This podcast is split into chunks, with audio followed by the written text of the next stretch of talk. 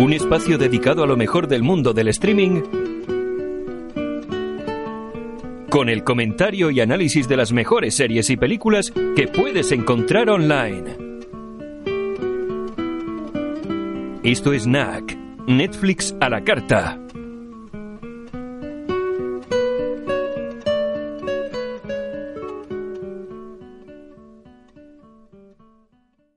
¿Qué tal, Martín? ¿Qué tal, Antonio? ¿Cómo andás? Muy bien, pues aquí en casa con ganas de que llegara de nuevo este momento en el que atentamente te escucho uh, hablar de una película. Sabes que los especiales esto a mí me, encantan porque aprendo bastante. Y a mí me, me gusta tantísimo hacerlos porque em, me gusta recoger toda la información, poder ir organizando todo el material como para generar un programa que sea realmente interesante. O por, lo menos creo yo que son interesantes los que preparamos. Bueno, son se venden muchos datos, como bien dices, nos dan muchas cosas. A mí particularmente me gusta mucho porque, ah, pues yo sabes que no estoy en, el tema de la serie y las películas, soy eh, mucho más aficionado que tú y con estos especiales pues aprendo mucho, ¿no? Poco a poco pues me voy metiendo más en materia. Hoy nos trae una película que desgraciadamente para mí no he visto y si la trae tiene que ser muy buena, ¿no? Antonio, sí, es una, una excelente película, una gran película, ya lo han visto por el título del podcast, es El Castillo Ambulante o El Increíble Castillo Vagabundo. Aquí en Italia se lo conoce como El Castello Errante de Aul ¿no? Howl es Owl, una maravillosa película de Ghibli. Las traducciones, ¿no? sí, más que nada la, manera de pronunciar en Italia es bastante particular respecto al inglés. Muy bien, pues si te parece, Martín, hace una pequeña introducción. Muy bien, Antonio, muchas veces he oído cómo se compara Estudio Ghibli con Disney, ¿no? Son el Disney del Japón, pero lo he oído tantísimas veces, ¿no? Sin embargo, la analogía yo creo que no es del todo correcta. Las temáticas que abordan los films del estudio japonés, el modo en el que se emplea la creatividad de componer nuevos personajes, la profundidad en ciertas temáticas, no son las mismas que la del estudio del viejo Walt, o al menos no son las mismas que en la actualidad.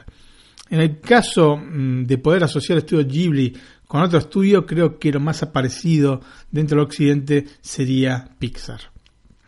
Desde siempre, entre estas dos compañías y especialmente entre las figuras más representativas de la misma, John Lasseter, que bueno, ahora ya no está más en Pixar, y Hayao Miyazaki, ha habido una relación de mutuo respeto y en cierta medida de cariño.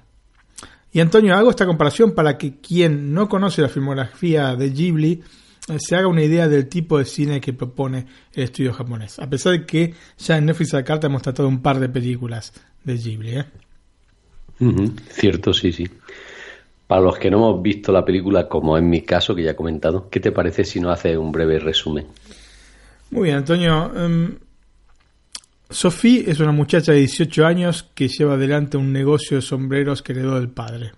Durante una de las pocas salidas que tiene por la ciudad, es molestada por unos soldados en servicio. Y en ese momento este, llega a socorrerla un joven y misterioso hombre de cabellos rubios y ojos azules.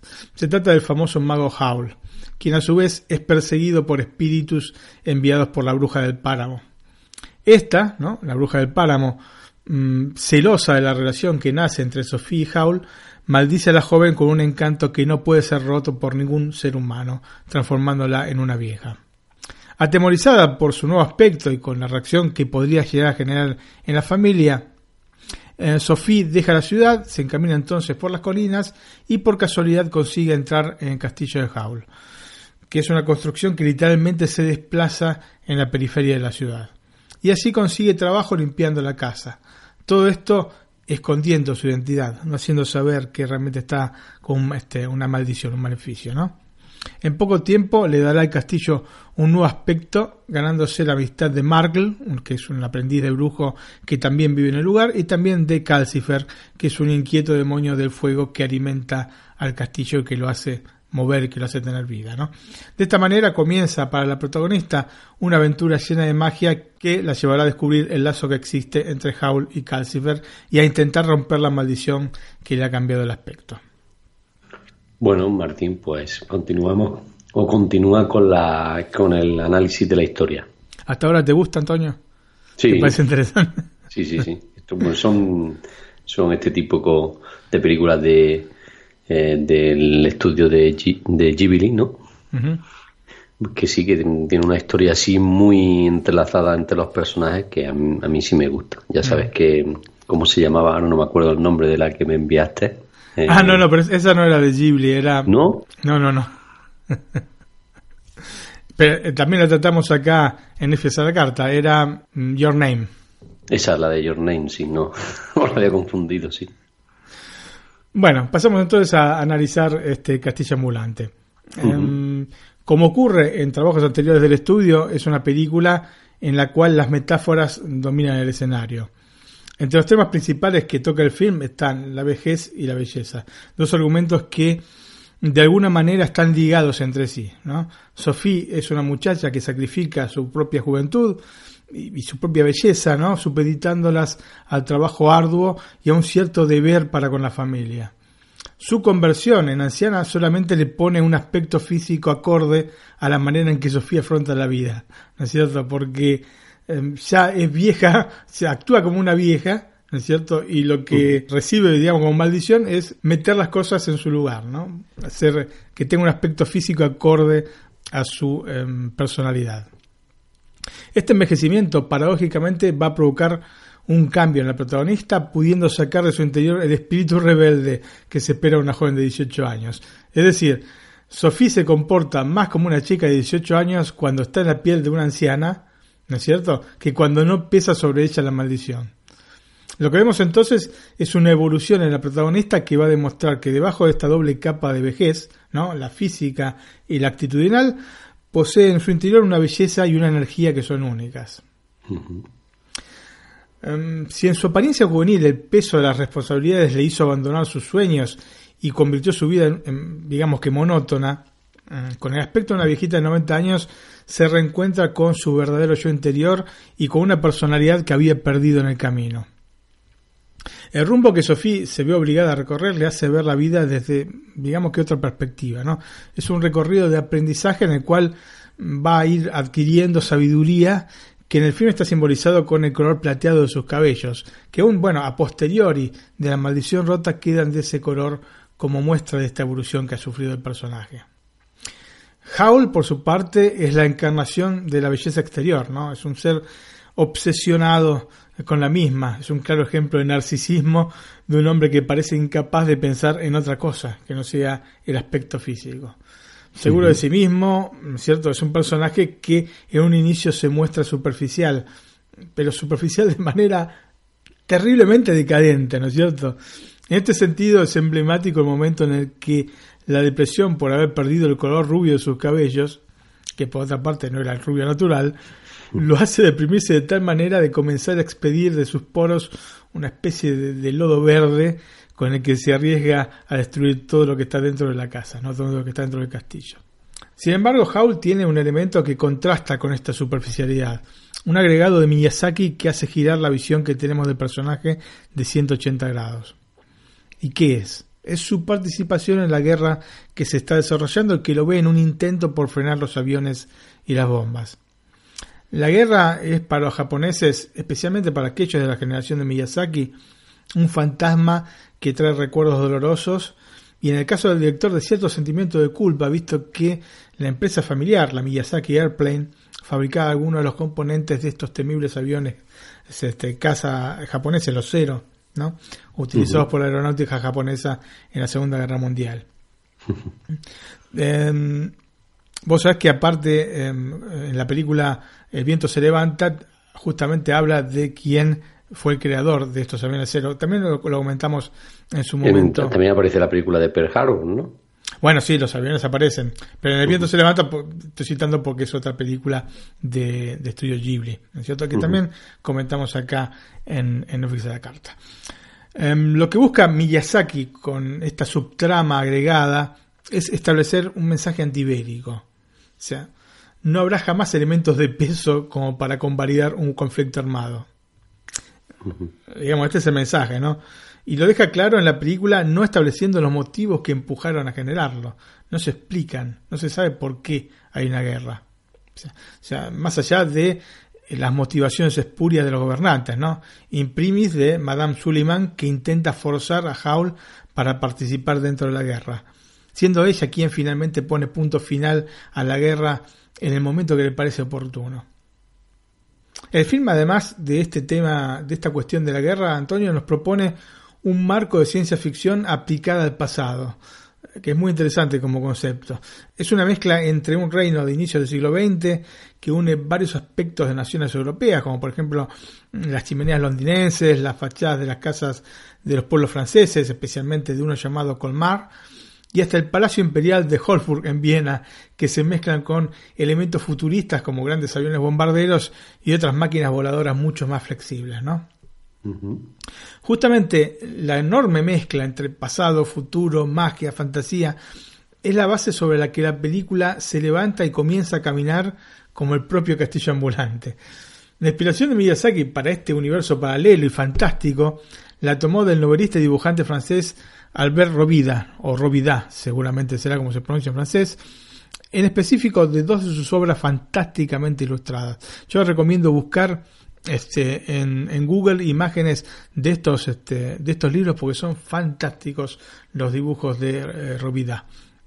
Em, uno de los libros se llama Voyage très extraordinaire de Saturnin Farandul. Es un libro publicado en 1879 y el segundo se llama Le XXe siècle, la vie électrique, publicado por primera vez en 1890. Veremos entonces que, de alguna manera, los dibujos y las ideas de Robida cobran vida en el castillo ambulante. Es fantástico realmente el trabajo de este ilustrador francés, porque este, te quedas eh, realmente alucinado con los dibujos que, ha sabido hacer y después cómo ha sabido Miyazaki eh, trasladar esa, esas imágenes a, la vida, digamos, al movimiento dentro de la película. Por su parte, y más allá del aspecto estético, también podemos notar que los personajes representan los sentimientos del mismo Miyazaki, que eh, ya en ese momento había superado los 60 años, pero se sentía joven como Sophie. ¿no? Howl, por su parte, representa la propia creatividad del director y entre ambos se genera el conflicto entre querer renovarse y permanecer fiel a sí mismo, ¿no?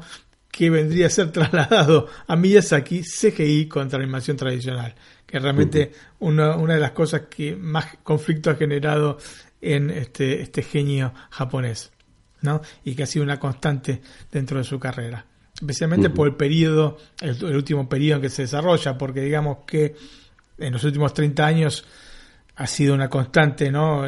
Una invasión del CGI respecto a lo que es la animación em, de todos los días. O sea, cada vez hay más animación CGI y mucha menos este, tradicional. Casi, casi no hay animación tradicional hoy por hoy. La magia entonces funciona como una metáfora de la creatividad, un elemento em, que no es nuevo en el trabajo de Miyazaki, pero que se transforma en central en el castillo ambulante, donde abundan magos, espíritus, demonios, encantamientos y maldiciones. La ambientación melancólica de la trama se contrasta con la exuberancia gráfica del castillo de Howl. Un castillo que en el libro se describe como alto y negro, ¿no? construido con bloques de carbón de distintas formas y tamaños. Em, como estos vagos conceptos son bastante poco cinematográficos, ¿no? Digamos, una pared toda negra, ¿no? Aunque tenga, digamos, pedazos de, de, ladrillo de distintos tamaños y formas, pero sigue siendo una pared negra, digamos, no es muy cinematográfico. Miyazaki se dejó llevar por su fantasía y creó una maravilla para los ojos. Es una estructura que representa lo complicado que era interiormente Howl, pero claramente una representación que se puede proyectar a cada uno de nosotros, ¿no? Es una manera de demostrar gráficamente que la identidad de cada uno es la suma de un número incalculable de estratos y que además nunca para de crecer y está en permanente evolución y movimiento, ¿no? Realmente me parece una metáfora visual maravillosa la que ha conseguido con el castillo en Miyazaki. El elemento más innovador del film, tomando como punto de referencia la filmografía de Miyazaki, es que por primera vez nos presenta una verdadera historia de amor, un primer contacto del director con este sentimiento que une a dos personas. No se trata de un amor que queda en la fantasía, sino que es concreto. El amor entre Howl y Sophie mm, dentro del film es inclusive más profundo y pasional que en el libro. Es puro y es potente, pero al mismo tiempo es frágil. En este sentido, tal vez sea la obra de Miyazaki que más se asemeja a un cuento de hadas este, de lo que conocemos en Occidente. ¿no? Probablemente el mismo origen de la historia ayuda en este sentido, porque es una historia que viene de Occidente, que viene de Europa. Lo cierto es que dentro del amplio universo de este tipo de temáticas, ¿no? encontramos muy seguido un elemento, la metamorfosis.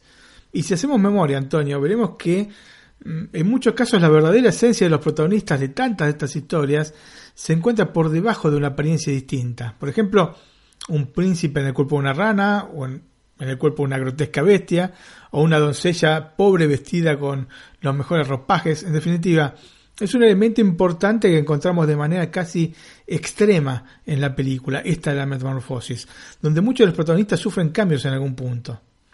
Sophie se transforma en vieja. Howl este, eh, en un ave que a su vez va sufriendo su propia metamorfosis, haciéndolo cada vez más monstruo y menos hombre. Calcifer es una estrella fugaz convertida en fuego. La bruja del páramo cambia de apariencia cuando pierde sus poderes y hasta el pequeño Markle extiende una barba cuando debe tratar con adultos. Así que como ves, todos los personajes, los personajes más importantes de, la película son todos personajes que han sufrido una metamorfosis, que han sufrido un cambio, ¿no es cierto? El punto saliente es que en muchos de estos casos, y más allá de algún maleficio, estos cambios se remiten a componentes misteriosos y psicológicos. Una proyección del propio John no querida que en definitiva termina modificando la propia actitud ante la vida.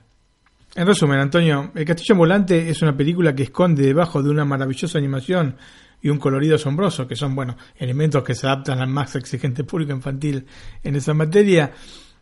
Eh, esconde una historia romántica muy bella y sobre todo mucho contenido relevante que parte de que cada uno de nosotros lleguemos a conocernos más allá de la forma en que nos vemos o en cómo nos ven los demás. Así que em, una gran película, muy bien realizada a nivel técnico, pero fundamentalmente con una historia fantástica y una cantidad de metáforas y lecciones de vida realmente importantes. Como has comentado antes, si nos dijeras que es de Disney, no lo creeríamos todo. Sí, de, un, del Disney de un tiempo quizás. Sí. Del Disney actual más comercial, más comercial, digamos. Sí, ahora es más difícil, sí. sí, sí. Bueno, Martín, ¿qué relación tiene Diana Wayne Jones con esta película? No sé si lo pronuncio bien. es un problema esa Wayne, porque es, difícil, no sé yo tampoco exactamente cómo se pronuncia. Digamos que es Wayne Jones y, nos quedamos así tranquilos. Eh, muchos de quienes han oído hablar del Castillo Ambulante o el increíble Castillo Vagabundo, ¿no? según donde, de donde nos estén escuchando, lo van a relacionar lógicamente con la película de Estudio Ghibli, ¿no? Que ya hemos dicho varias veces que eh, ha sido dirigida por Hayao Miyazaki. Lo que no todos saben es que la película está basada en el primer libro de una trilogía creada por la escritora británica Diana Wayne Jones. La señora de la magia, ¿no? Así era conocida en el mundillo de los escritores. Escribió un gran número de libros de género fantasía que se convirtieron en material de culto. Una fama de este tipo, Antonio, obviamente no es el fruto de la casualidad, ¿no? Ni que de, una alineación de astros, sino de una consistente obra que hizo centro en este género. Tanto es así que Diana tuvo como maestros nada menos que a J.R.R. Tolkien, ¿no? Y C.S. Lewis. Así que estamos hablando de unos mentores bastante importantes, ¿no? Para un escritor. Em, sus fabulosos mundos, la magia, las criaturas extrañas y por momentos inquietantes nacidas de la mente de esta gran escritora han sido desde el comienzo un medio de escape, ¿no? una especie de, mm, digamos que dimensión paralela para poder llevar adelante una realidad que por momentos le fue insoportable. De hecho, los eventos que caracterizaron sus primeros años de vida solo se podían resolver agitando alguna varita mágica o bebiendo alguna poción. Nacida en Londres el 16 de agosto de 1934, durante la Segunda Guerra Mundial, como sucedió con muchísimos niños en ese periodo, los padres la trasladaron de Londres junto a sus hermanas a la casa de los abuelos paternos en Gales y posteriormente este, de vuelta en Inglaterra. A pesar de que eh, sus padres eran maestros, una de las cosas por las que más sufría Diana era por la falta de libros. De hecho, en un momento declaró que este, el cumpleaños era la única ocasión en la que podía convencer al padre para que le comprase libros. Así que Antonio realmente era bastante em, precaria la situación, por lo menos en esos primeros años de vida de Diana Wayne Jones. La cuestión es que, bueno, intentando suplantar la ausencia de estos amados libros, pero también de juguetes u otros elementos que estimulasen la imaginación de una niña, Diana comenzó a escribir ella misma cuentos que luego leía a las hermanas más pequeñas. Lo que hacía era trasladar la buena capacidad de observación que debería tener este, un futuro buen escritor con la inventiva, ¿no? transformando eventos de la vida cotidiana en un verdadero mundo de fantasía. Una vez finalizada la guerra y con una economía familiar que había, bueno, mejorado sensiblemente, las hermanas pudieron continuar con sus estudios. Así que Diana, bueno, ya más grande, lógicamente, se transfirió a Oxford, donde siguió eh, cursos de literatura dictados, justamente como te dije antes, por Tolkien y Lewis, consiguiendo un título en literatura medieval. En ese periodo se casó con su compañero de estudios John Barrow, con quien tuvo tres hijos. A mitad de los años 60 comenzó a escribir una serie de cuentos y pequeñas antologías, en parte para hacer frente a los gastos familiares. Estamos hablando cuando tenía más o menos unos 30 años, ¿no? Porque este, nacía en el 34.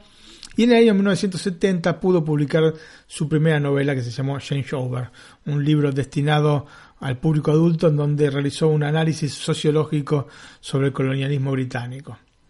Los primeros libros del género fantástico fueron luego organizados en la serie Crestomancy. Son siete libros escritos entre 1977 y el año 2006. Y por el primer libro de esta serie ganó el prestigioso premio dedicado a la literatura infantil este, británico que se llama Guardian Award for Children's Book. Eh, la segunda saga de libros, con millones de copias vendidas, es la que nos atañe hoy, ¿no? La dedicada al mago Howl. Además, del Castillo Ambulante, este, publicado en el año 86, se agregaron otros dos libros que completaron la trilogía. El Castillo en el Aire, de 1990, y La Casa de los Mil Pasillos, del año 2008. Diana estableció contactos de amistad con otros colegas escritores, entre ellos nuestro conocido Neil Gaiman, ¿no? quien el día de su muerte la recordó con un tocante tweet. Y te lo voy a citar porque realmente cuando lo leí, viste que se te llenan un poco los ojos de lágrimas, porque notas el extremo cariño que tenía este Neil Gaiman por Diana Wayne Jones. Eh, y puso así, descansa en paz Diana Wayne Jones, bella como una estrella, la más divertida, la más sabia, la mejor amiga te voy a extrañar. Así que realmente, mira, ahora mismo se me pone un poco, se me mueven un poco los ojos porque realmente se ve que, que, la Tenía mucho cariño, sí. Efectivamente. Bueno, Martín, ya que has citado el libro, ¿cómo se da el salto a hacer el film animado? Bien, Antonio, las adaptaciones de un libro a una película no deberían ser un mero acto de traducción o de traslación, porque simplemente cada uno de estos medios tiene sus propias limitaciones y ventajas. Lógicamente hay libros que tienen en sus páginas muchas cualidades cinematográficas, lo que hace más sencillo su traspaso a la gran pantalla. Sin embargo, en la mayor parte de los casos es simplemente imposible trasladar de manera perfecta el contenido de un medio al otro. Por un montón de motivos, ¿no? que no estamos acá a detallarlos, pero uno de ellos podría ser, por ejemplo, que un libro capaz que tiene 600 páginas lo que resumir en 150 páginas, ¿no es cierto? Entonces, obviamente en el camino se tiene que perder algo de la información porque fue una simple cuestión de números, ¿no es cierto? O sea, 600 menos 150 son 450 páginas de más, ¿no es cierto? Entonces, eh, la tarea de una buena, de que adapta bien una película, es poder mantener la esencia de lo que ha querido contar el autor, ¿no es cierto? Em, es por eso que cobra una importancia extrema el tipo de adaptación que se haya realizado de la obra original. em, que en la mayor parte de los casos no debe por fuerza este, ser precisa, pero sí, como te digo, transmitir el espíritu que haya buscado este, para la misma el autor. O sea, trasladar de manera perfecta es imposible, es realmente imposible. ¿No es cierto? Hay algunos casos que, como te digo, sí hay dentro de lo que está escrito, hay contenidos que parecen mucho más eh, cinematográficos que en otros casos. Yo, por ejemplo, por citarte uno, Ready Player One, ¿no? la novela, tiende, tiende, a ser este, em, bastante cinematográfica. Y sin embargo, Spielberg después hizo una cosa distinta, ¿no es cierto? Porque igualmente se trata de una novela medianamente este, larga, ahora ya no me acuerdo exactamente la cantidad de páginas, y tienes que igualmente acotar. Entonces optó por otros caminos, por diversos caminos Spielberg. Y está bien, es válido este tipo de cosas. La idea de base dentro de las adaptaciones es la de poder recrear la historia original. Claramente se juega con elementos que, según el espectador, pueden variar. Por ejemplo, he sabido que solo una pequeña porción de los espectadores ha leído el libro en el que se basa la adaptación, ¿no? Esto es un dato de hecho. Así que muchas veces se realizan guiños que solo va a comprender quien haya leído el libro, ¿no es cierto? Otras veces por motivos diversos que pueden ir desde la necesidad de agilizar lo que se ve en pantalla hasta llegar a la propia incapacidad de transmitir todo el mensaje este, por quien adapta el contenido, hay elementos que solo va a poder comprender quien haya leído el libro. Esto pasa, viste, que hay algunas veces que vos te quedas, ah, ¿y esto por qué es?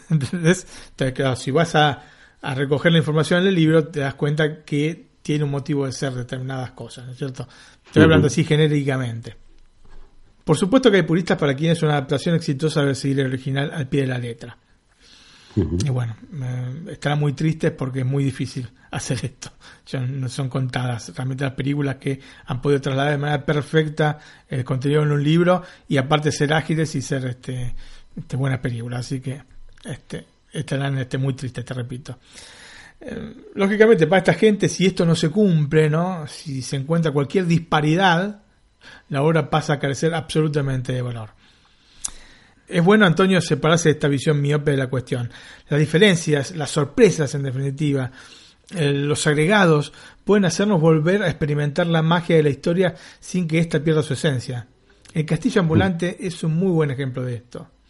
El libro y la película difieren en la forma pero no en el fondo. En ambas versiones, la joven Sophie es maldecida por la bruja del páramo, volviéndose anciana y viéndose obligada a realizar un viaje que la llevará no muy lejos de su propia casa al autodescubrimiento, a volver a valorarse por lo que es. Es un recorrido de amistad y de amor.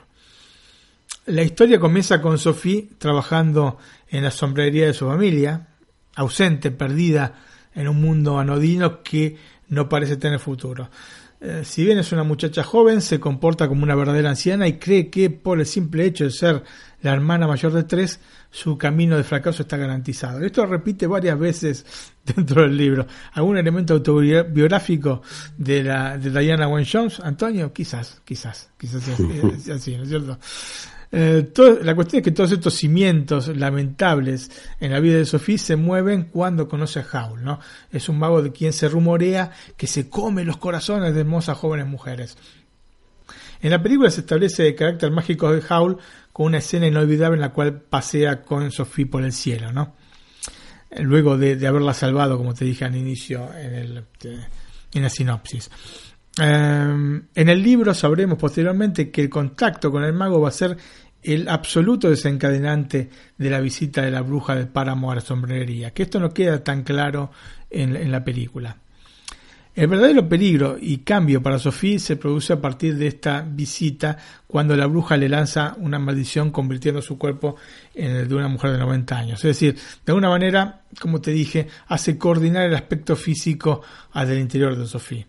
Sophie comprende que no puede quedarse en la casa y decide irse, ¿no? Y luego algunos episodios en el recorrido que, que la alejan de Market Shipping, ¿no? Que es el lugar donde vive, la ciudad donde vive, finalmente se topa con el castillo de Howl. Luego de ingresar a la fuerza, haciendo caso omiso a los pedidos de Markle, el aprendiz de mago alumno de Howl, hace un trato con el demonio del fuego llamado Calcifer y ambos prometen romper las maldiciones del otro. O sea, Calcifer promete romper la maldición que tiene Sophie y ella romper esta maldición que tiene Calcifer que lo une a este o que lo digamos, hace que compartan este, experiencias ¿no? con Howl.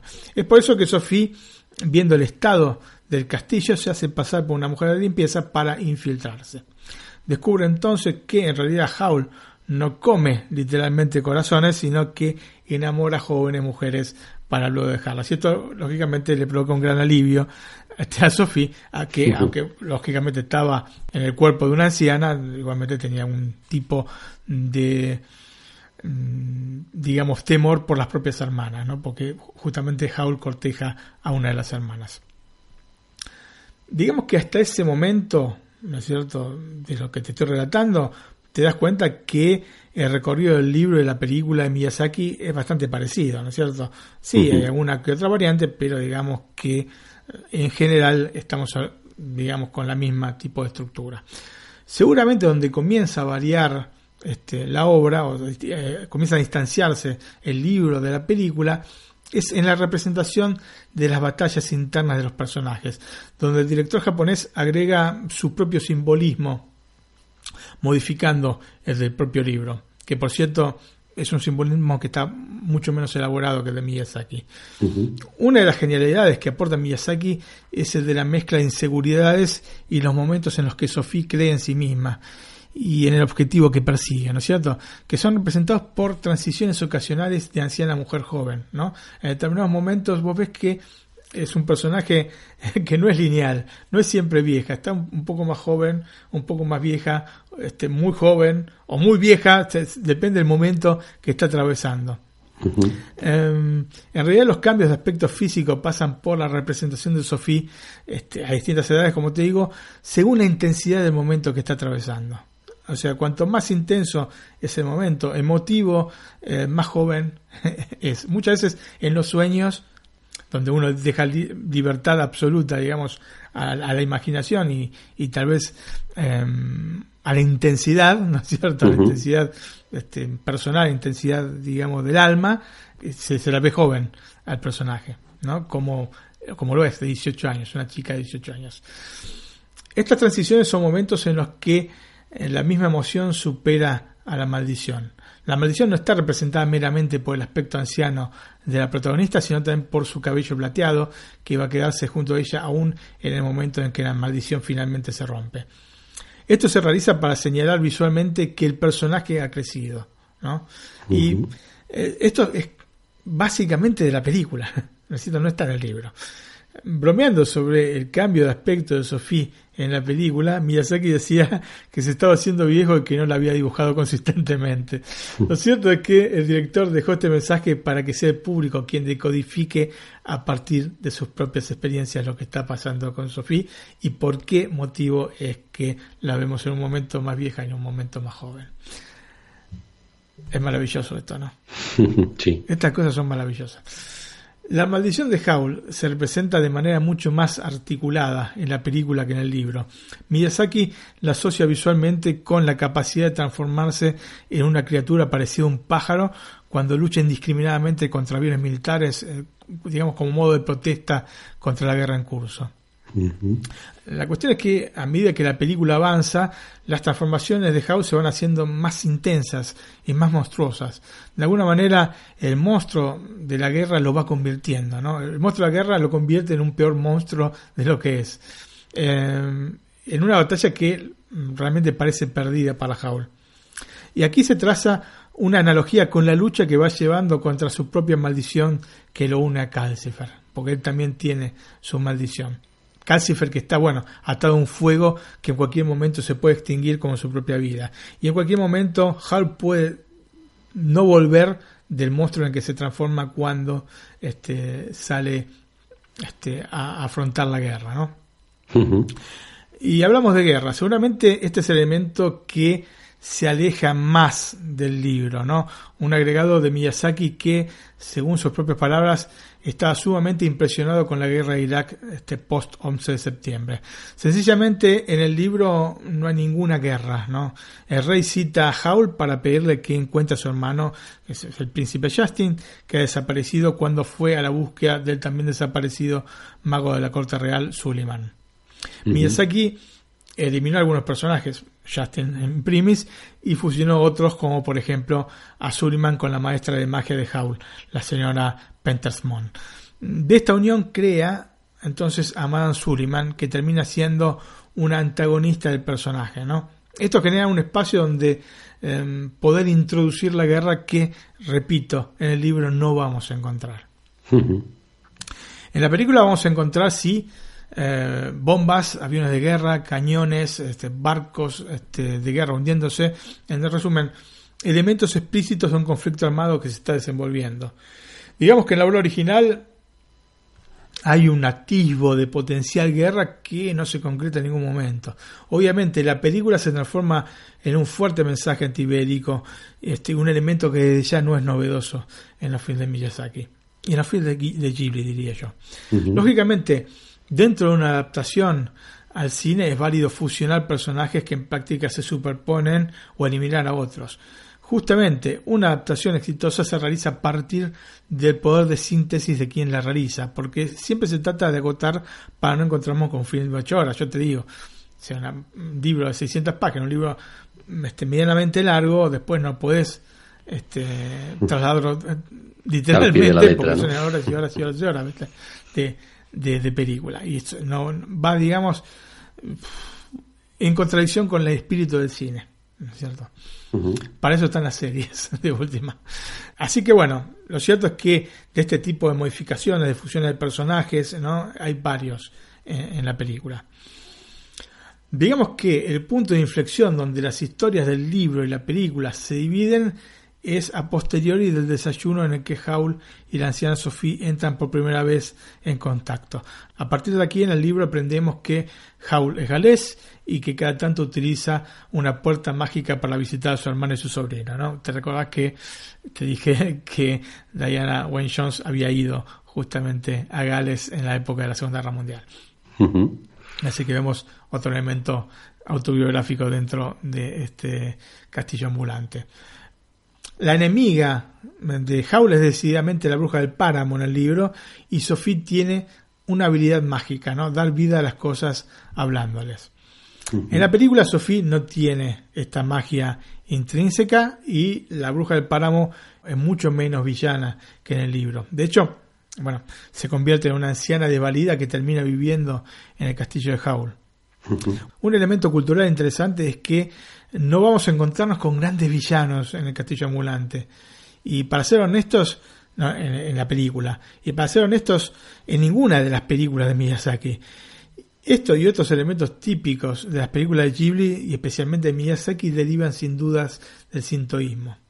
El sintoísmo es eh, el sistema de creencias nativo de Japón. Alguna vez creo que lo comentamos. Si no fue para Your Name, le pegan el palo, Antonio. Me parece que fue para Your Name, comentamos algo del sintoísmo. Em, como te digo, es un sistema de creencias eh, eh, que esencialmente consiste en honrar a los kami, es decir, a los espíritus de la naturaleza. En realidad, los kami pueden ser considerados como espíritus guardianes de un lugar en particular y en otros casos pueden este, representar un objeto específico o un evento natural. Pero la cosa básica que debemos tener en cuenta es que no son ni buenos ni malos, ¿no es cierto? Tampoco hay que confundir los kami con dioses porque no lo son en todos los casos, ya que pueden ser mm, también ancestros o héroes del pasado, no, no necesariamente dioses. El sintoísmo es una religión eh, de transmisión oral cuya enseñanza fundamental es respetar a todos los seres vivos. Eh, carece por ende de escrituras, ¿no es cierto? Y como es lógico, sus rituales han ido cambiando con el tiempo, lógicamente pasándose de boca a boca es lo más lógico es que se vayan modificando este tipo de rituales, ¿no? Que se vayan adaptando a los tiempos.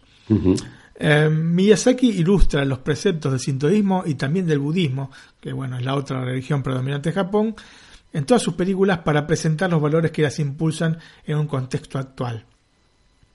Incorporando estos símbolos culturales se dirige a dos grupos, en primer lugar, a la audiencia japonesa les recuerda su rica herencia cultural, mientras que a los extranjeros les transmite valores universales que sin duda son significativos y profundos.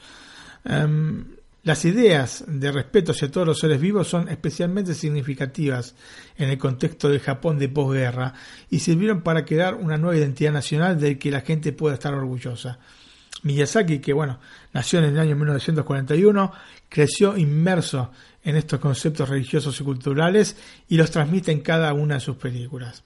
Ahora, lo interesante de la manera en la que Miyazaki se aproxima a esta temática es que de alguna manera es genérica, ¿no es cierto? No se basa explícitamente en ningún kami específico. La película de Miyazaki no nos quiere inculcar ninguna fe en particular. No tengan miedo.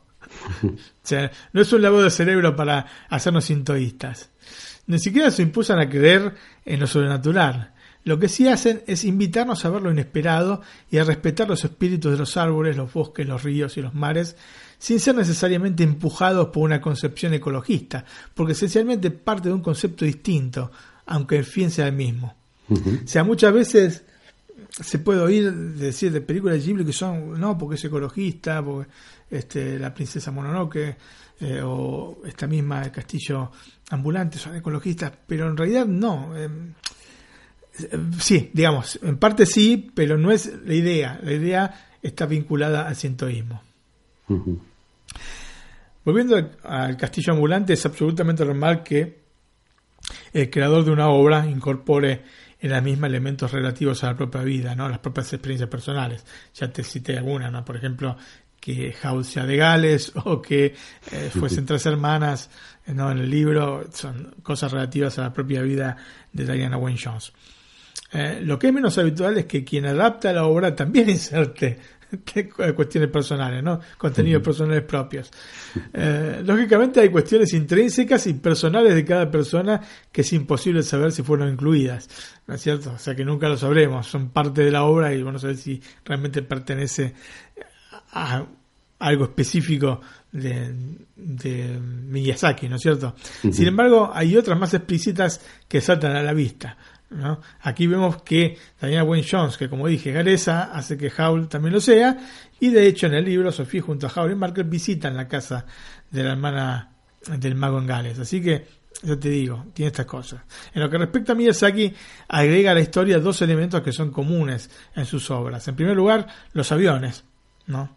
Este, y otros aparatos voladores, que como dije, eh, no aparecen en ningún momento en el libro y que por otra parte son una verdadera pasión para el director. De hecho, el nombre del estudio, como dije en alguna ocasión, está referido a un avión italiano, un bombardero ligero, ¿no?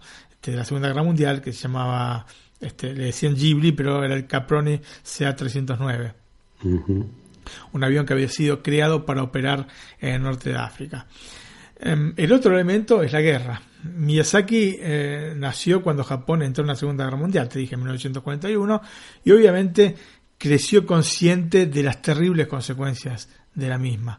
Como resultado, siempre ha tomado una fuerte posición antibélica en muchas de sus películas. Más allá del Castillo Ambulante, podemos citar entre otras a Náusica del Valle del Viento del año 84, La Princesa Mononoke del año 1997 y El Viento se levanta del año 2013. Como para complementar su postura al respecto, también protestó activamente por el cambio del artículo 9 de la Constitución japonesa, afirmando que Japón no debería tener un ejército nacional.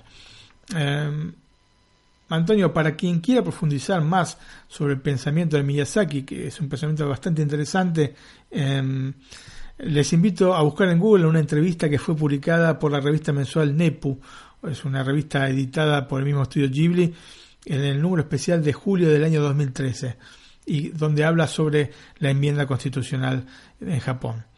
Si no llegan a encontrar este, el artículo, me lo solicitan vía mail que se los voy a enviar tranquilamente sin problemas. ¿eh? Eh, y recomiendo tanto leerlo porque es sumamente esclarecedor sobre el pensamiento de Miyazaki. Si les gusta Miyazaki eh, como creador, como persona, les, insto a que lean este artículo. Lo cierto, Antonio, volviendo a la película, es que el agregado de la guerra, más allá de ser un elemento que es afín con la ideología de Miyazaki, permite que la película obtenga un ritmo más elevado y un contenido dramático del cual carece el libro. No, parece que estoy tirando muchos palos al libro, pero el libro es realmente excelente. Pero bueno, eh, estoy marcando un poco las diferencias, ¿no es cierto? Em, digamos que todas las cuestiones relativas a la guerra, ¿no? Em, a veces encuentran un eco más este, importante dentro de las películas porque lógicamente la cuestión visual cuenta y tanto, ¿no? Explosiones, este, vuelos, etcétera, eh, causan sensación en el cine. Y en un libro, este, bastante menos. Así que, lógicamente, este, parece que exaltada demasiado la película por sobre el libro, pero no es así. son equivalentes, digamos, como obras. Em, también el director japonés realizó cambios en varios de los personajes. Por ejemplo, la guerra genera un cambio en Howl, que en la obra original afirma, y con razón, que es un cobarde, ¿no? Y en el film es mucho más heroico. En lo que respecta a Sophie, em, le quita, como te dije, este componente mágico que posee, pero a su vez la hace guiarse más por la fuerza del amor que siente por Howl, que en el libro se deja ver un poquito más contenido.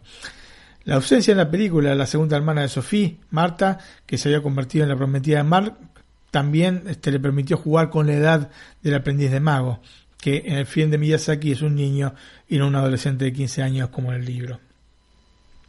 La bruja del páramo es en el libro la verdadera némesis de Howl, pero a su vez está dominada por un demonio de fuego encarnado en la maestra del sobrino de Howl, la señorita Angorian. En la película el personaje termina despojado de sus poderes, ¿no? La bruja del páramo a manos de Man Sullivan y termina siendo em, una anciana desvalida y con el corazón roto. Se puede decir que la guerra es la verdadera némesis de Howl y no la bruja del páramo. Así que, como te digo, no hay verdaderos villanos dentro de la película. Esto es una cosa que realmente le llamaba la atención a la misma Diana Wayne Jones, pero bueno, es parte de esta ideología eh, sintoísta, ¿no? De esta religión. En el final, eh, de alguna manera, confluyen las historias desarrolladas tanto en el libro como en la película. Es un final feliz con diversas connotaciones eh, en una u otra obra. El final de la guerra, la derrota del demonio del fuego en la figura de la señorita Angorian, pero fundamentalmente, o sea, sea en el libro que en la película, ¿no? O mejor dicho, en la película que en el libro, pero fundamentalmente la liberación de Calcifer con la posterior vuelta del mismo y la historia de amor que se concluye de manera tradicional entre Sophie y Howl con tantos de reagrupamiento familiar. Las variaciones de la película de Miyazaki tal vez sean más o menos apreciadas por quienes han leído anteriormente el libro, ¿no? Por ejemplo, el mismo director japonés le recomendó a Pick Doctor, quien se encargó del doblaje, no, de doblaje en inglés, de no leer el libro antes de doblar la película para no perder la perspectiva. Lo cierto es que eh, la versión de Miyazaki le da una nueva vida a una historia hermosa, permitiendo que podamos disfrutar el castillo ambulante de manera doble una gran adaptación que permite apreciar el original y la versión cinematográfica independientemente y un claro ejemplo de un trabajo bien realizado. Mira, Antonio, la cosa es así. Vos cuando lees un libro, cuando ves una película, este, y después lees el libro posteriormente o ves la película, ¿no es cierto? Ese cruce, em, ves una adaptación, ves una cosa que ya viste, esperas ver determinadas cosas. Cuando te sorprende, sea una o la otra, ¿no es cierto? Es como ver la obra nuevamente, ¿no? O leerla o verla en, el cine, como ver una cosa nueva. Entonces me pareció eh, espectacular todos estos cambios que le aportó Miyazaki, porque a fin de cuentas eh, la esencia de la, es, efectivamente, la esencia de la obra no cambia, ¿no es cierto? Cambia algunos contenidos que, em, digamos, le, le dan más sabor eh, al aspecto cinematográfico, pero el, el libro tiene sus este eh, sus cosas muy, muy válidas, más que válidas diría yo, y que son distintas a la de la película. Y entonces se pueden disfrutar ambas obras de manera este, separada, como si fueran cosas separadas, pero con un, digamos, nudo en común. Y eso me pareció genial. Bueno, Martín, ¿qué te parece si pasamos a hablar de la película de estudio Ghibli? Muy bien, Antonio. Si quieres, escuchamos antes que nada el tráiler en español latino. Perfecto.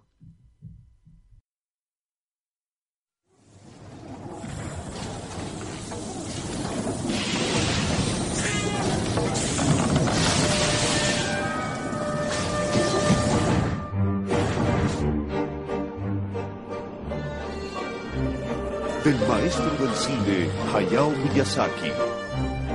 El director de la película ganadora de un Oscar, El viaje de Chihiro. Creo que es brujería. Y muy poderosa. Este verano experimentarás el relato épico de una mujer joven, transformada por una misteriosa maldición. ¿En verdad soy yo? Un castillo encantado con movimiento, Es una casa mágica. donde hay un hechicero con el poder suficiente para liberarla. Este hechizo nos garantizará que regreses a salvo. Cima Entertainment presenta una producción de Estudio Ghibli en una película de Hayao Miyazaki. ¡Deprisa!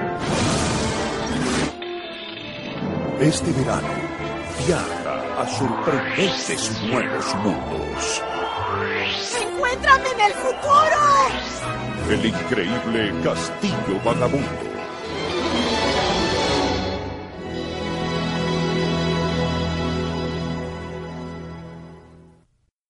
Bueno, en el año 2000 Hayao Miyazaki leyó la versión japonesa apenas editada del libro de Diana Wayne Jones, este, un libro que, como te dije anteriormente, había sido publicado en el año 86. Ujú. Y quedó atraído por dos cosas. En primer lugar, el castillo, ¿no? El hecho de que pudiese moverse este, despertó la fantasía del director japonés. En segundo lugar, que una joven de 18 años se convirtiera mágicamente en una mujer de 90 años, transformándose por otra parte en la heroína de la historia, también lo atrajo tanto a Miyazaki. Em, Hayao siempre se había manejado desde el concepto de que los dibujos que creaba eran esencialmente hechos para niños. De hecho, en un reportaje había afirmado que, por ejemplo, El viaje de Chihiro, la película de 2001, probablemente la mejor película de, de Miyazaki, había sido pensado para niñas de 10 años. El mismo Miyazaki se preguntaba si era posible realizar una película animada para personas mayores. Bueno, el castillo ambulante es un intento para responder a este desafío. Es decir, tomar a una mujer de 90 años como protagonista de un film animado no era común en ese momento. Aunque bueno, luego Pixar seguiría esta línea con Up, ¿no? La película del año 2009. Me imagino que lo habrás visto, Up, ¿no? La película de la casa que se eleva con los globos. Sí. Bueno, eh, la principal preocupación de Miyazaki radicaba en si una anciana como heroína podría funcionar en la pantalla. Cuando estaba inmerso en este dilema, una mujer del staff de Ghibli le dijo que ya había muchas heroínas jóvenes en el cine, pero que podría haber espacio para una anciana. Y este comentario terminó de inclinar la balanza en la mente de Miyazaki. La dirección de la película en un primer momento se asignó a Mamoru Hosoda, un director que en ese entonces tenía 33 años y que no formaba parte de Estudio Ghibli, sino del tradicional estudio de animación Toei Animation. Eh, Un estudio que, bueno, hasta el año 98 se llamó Toei Doga. Y son los responsables de la adaptación al anime de famosos mangas, como por ejemplo Dragon Ball Z o Mazinger Z o One Piece, ¿no? y de otros famosos este, anime como Saint Seiya o Sailor Moon. Así que es una em- empresa realmente importante y muy conocida y tradicional dentro de Japón. La cuestión es que Hosoda había dirigido para este estudio este, entre 1999 y 2000 un par de cortos eh, de Digimon Adventure y el largometraje de la misma franquicia. El trabajo de Hosoda había llamado entonces la atención tanto de la crítica como del público japonés y hasta también, obviamente, de Ghibli. Es así que el productor del estudio, Toshio Suzuki, fue a buscarlo para proponerle dirigir el castillo ambulante, en lo que se constituyó como una enorme posibilidad para el director novato, ¿no es cierto? Hosoda aceptó de inmediato este, la propuesta dejando Toei Animation, pero luego comenzó a recibir presiones porque se pretendía que la película se realizase de manera similar a como lo haría Miyazaki. Y esto a Hosoda, digamos que no lo convenció porque él quería crearla a su manera, ¿no? Y es muy lícito que sea así, ¿no? Que vos Ujú. creás, vos sos- dirigís una película, te buscan para dirigir una película y después te piden que la hagas como lo haría otro, ¿no? Em, los planes de Ghibli eran entonces demasiado grandes como para poder dejar este, el sello personal que él quería poner a la obra. y como consecuencia de esto decidió dar un paso al costado cuando ya había realizado por lo menos tres cuartas partes del storyboard del film, nada menos. Así que imagínate que ya, digamos, tenía un trabajo bastante avanzado. Ok, son storyboards, son dibujos este, que se hacen velozmente, pero, pero, em, de todas maneras, este, es una mole de trabajo, ¿no? Para una película. Y Antonio, ¿sabes que en el año 2008 llegaron a Mandarake? Mandarake es una famosa cadena de tiendas japonesas dedicadas al anime y al manga. Llegaron algunos de estos storyboards originales que fueron obviamente vendidos inmediatamente. El comprador subió a la red después unas pocas imágenes donde podemos apreciar el castillo pensado por Josoda, que es bastante más estilizado del que nos llegaría finalmente en el film. Además podemos apreciar una ambientación bastante más moderna que la del fin de Miyazaki. Y uno se pregunta, ¿fue una decisión acertada la de Josoda que se quedó sin el pan y sin la torta? en primer lugar, cuando se persiguen los propios sueños, esto es válido, ¿no? Em, ya recomendaba Steve Jobs seguir los propios sueños y no los de otros. Lo cierto es que, viendo el recorrido posterior de Josoda, digamos que los hechos le dieron la razón. En el año 2004 volvió a Toei Animation para dirigir un episodio de One Piece y al año siguiente dirigió la sexta película basada en este anime y manga. Se llamó eh, One Piece, El varón Omatsuri y la isla de los secretos. En el año 2006 dejó nuevamente Toei Animation y dirigió la película La chica que saltaba a través del tiempo para el estudio Madhouse, que fue un éxito tanto de público como de crítica y como suele suceder en estos casos, ya se lo cartuló como el sucesor de Miyazaki. Vos me decías de este jugador este, del Barcelona que ya era el, sucesor de Messi, ¿no es cierto? Y jugó tres partidos. Y bueno, un poco es así, ¿no es cierto? Haces una buena película, ya sos el sucesor de, de Miyazaki. Ya hay varios que han recibido esta carátula. Bueno, eso lo decían los periódicos de Italia, ¿no? sí, sí, pero, es así. Pero, mira, yo me acuerdo cuando Messi no llevaba tanto tiempo, digamos, en el candelero que... Ya lo comparaban con Maradona, ¿no? No, solo con Maradona, sino que eh, había salido Agüero, ¿no es cierto? Porque Agüero tiene un par de años menos que, que Messi, y me acuerdo un compañero de trabajo que me vino a decir, acá en Italia, ¿no? Me vino a decir, es bueno Agüero, es el sucesor de Messi. Yo, pero el sucesor de Messi, si Messi todavía eh, no hizo nada. Sí, sí. Pero bueno, es así, le gusta a la gente esta cosa de, sucesor de siguiente, en vez de dejar eh, a, cada uno con este su espacio personal, ¿no es cierto? Bueno, en el año 2009 y también para el estudio este, Madhouse dirigió Summer Wars. Y en 2012 siempre con producción de Madhouse, eh, pero realizado por su propia compañía que se llamó, o que se llama mejor dicho, Studio Kitsu, dirigió una de sus mejores obras, eh, Wolf Children, Los Niños Lobo, el fin del cual hablé en, en NAC 3x02 al inicio de la temporada pasada.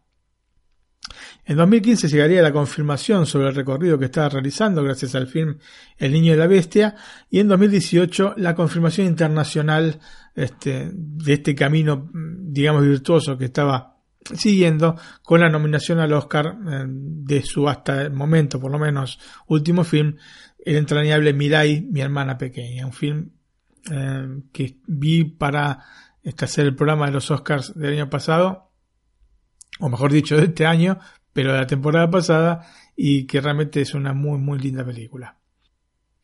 Volviendo entonces al Castillo Ambulante. Eh, en realidad la dirección había sido ofrecida a Hosoda porque Miyazaki tenía la intención de ocuparse exclusivamente de la supervisión de todo este proyecto en general. Lógicamente, eh, al abandonar entonces el proyecto, eh, Miyazaki tuvo que hacerse cargo personalmente tanto del guion como de la dirección de la película.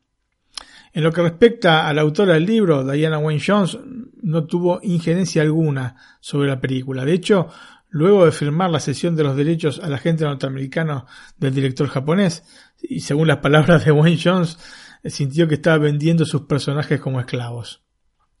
Y lo cierto es que Antonio no supo nada más al respecto del proyecto hasta que este, recibió una notificación informándole que Miyazaki la visitaría en Bristol y organizaría una proyección especial en su honor en el Cambridge Film Festival. Y en un reportaje que concedió a The Telegraph, Wayne Jones, quien ya admiraba al estudio japonés luego de haber visto una copia pirata del Castillo en el Cielo, la película del 86, la había visto en una conferencia sobre la ciencia ficción en la que estaba participando, ¿no? Y bueno, se mostró encantada con el trabajo que había realizado Miyazaki y de hecho dijo que había sido maravilloso ver la película y que nunca antes había conocido una persona que estuviese tan en sintonía con sus pensamientos, ¿no es cierto? Y agregó, él vio mis libros de adentro para afuera. Después veremos que no es tan así el pensamiento. A veces, ¿sabes? Son frases de, de cortesía, ¿no es cierto? Eh, si bien le gustó la película, eh, notó enseguida diferencias con su obra. Entonces la, la marcó, ¿eh? la marcó. Eh, en el diálogo que tuvieron luego de la proyección, de hecho intercambiaron ideas sobre estas desviaciones que tiene la película respecto al libro, ¿no?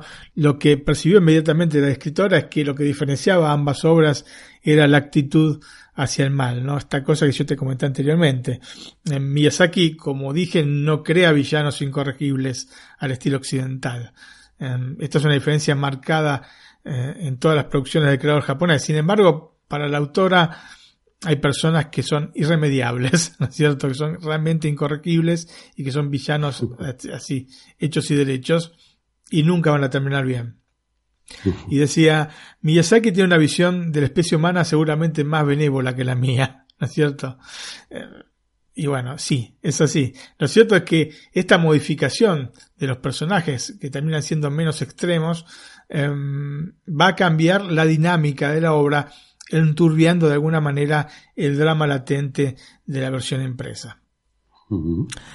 El castillo ambulante tardó dos años y medio en completarse, se comenzó como es habitual con los primeros bocetos y guiones gráficos y luego se pasó a analizar la ubicación de la historia. Mm, siendo una ciudad inventada de la cual no hay una descripción detallada en el libro, las posibilidades digamos que eran infinitas, ¿no es cierto? La ciudad donde vive Sofía se terminó inspirando, como te dije al inicio, en ciudades de la región este, francesa de Alsacia, es una región que está ubicada en el noreste eh, del Pentágono francés y especialmente en esta que te había mencionado de Colmar, ¿no? Pero bueno, como dije al inicio, no fue la única inspiración el norte de Francia, sino que tomó inspiración un poco de distintos lugares de Europa. Em, la manera en la que se realiza este tipo de búsquedas de ambientaciones es bastante particular en Ghibli.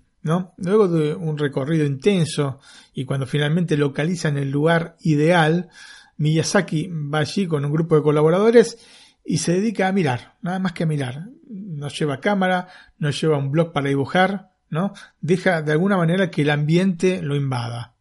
Y cuando regresa a Japón, dibuja y pinta todo lo que vio de memoria. Eh, de todas formas, bueno, el grupo que lo acompaña sí firma el escenario con el que se encuentran, por lo que finalmente, y sin copiar uno a uno lo que ven, ¿no? Se termina extrayendo la inspiración de la vida real.